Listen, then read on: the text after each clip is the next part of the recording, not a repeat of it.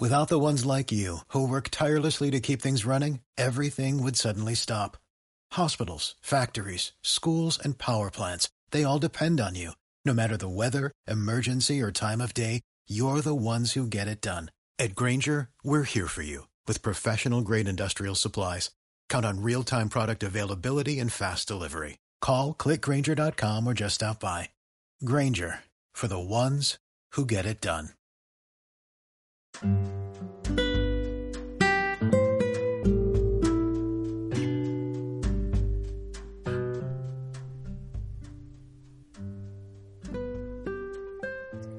Humildad.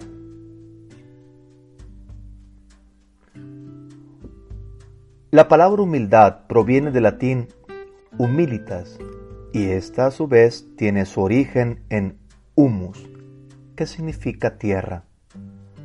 La palabra humildad se relaciona con la aceptación de nuestras propias limitaciones, bajezas, sumisión y rendimiento. Cualidades muy humanas de la tierra que exponen la susceptibilidad del hombre a ser recipiente de la acción del verbo humilare, que significa postrar a uno por tierra, hacer que se postre en el suelo ante otro en reconocimiento de su bajeza y la total superioridad o dominio del otro sobre él. Quizá aquí entendamos la actitud humilde de aquel publicano que se golpeaba el pecho, postrado en el suelo en reconocimiento de su pecado, y la actitud contrastante del fariseo que se muestra soberbio y arrogante al decir, yo no soy como aquel. Por otra parte, humus también se refiere a lo fértil. Biológicamente el humus es la capa más fértil de la tierra. El que es humilde es como la tierra fértil, capaz de hacer crecer la semilla depositada en ella para que dé fruto. Así encuentro como conclusión en que el ser humilde reconoce su incapacidad como su capacidad de crecer y de hacer crecer a otros. De la raíz humus se deriva la palabra humano, que significa el que es creado o formado de la tierra. Cuando hablo de que alguien es un ser humano excepcional, lo distingo de quien no lo es debido a su capacidad de dar la mano, de ser compasivo, de ser solidario con otro. Es alguien que al descubrir la incapacidad de otras personas no se muestra indiferente, sino que sale a su encuentro para hacer crecer algo nuevo y diferente en él. También de la raíz humus surge la palabra humor.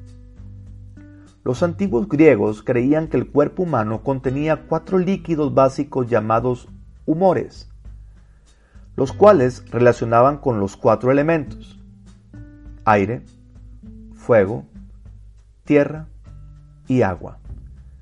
Estos líquidos eran aire, que representa la sangre, fuego, la bilis amarilla, tierra, la bilis negra y agua, que es la flema.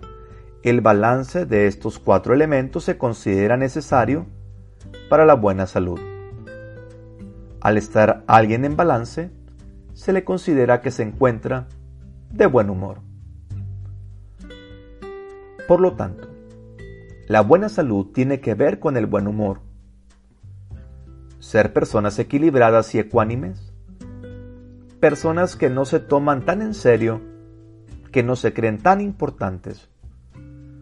Son seres humanos que saben reírse de sí mismos cuando se equivocan y que sus propios defectos no son tomados tan en serio, ni los defectos de los demás.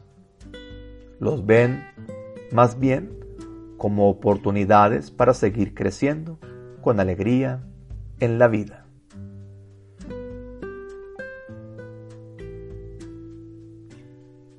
Cuanto más importante seas, más humilde debes ser y alcanzarás el favor de Dios.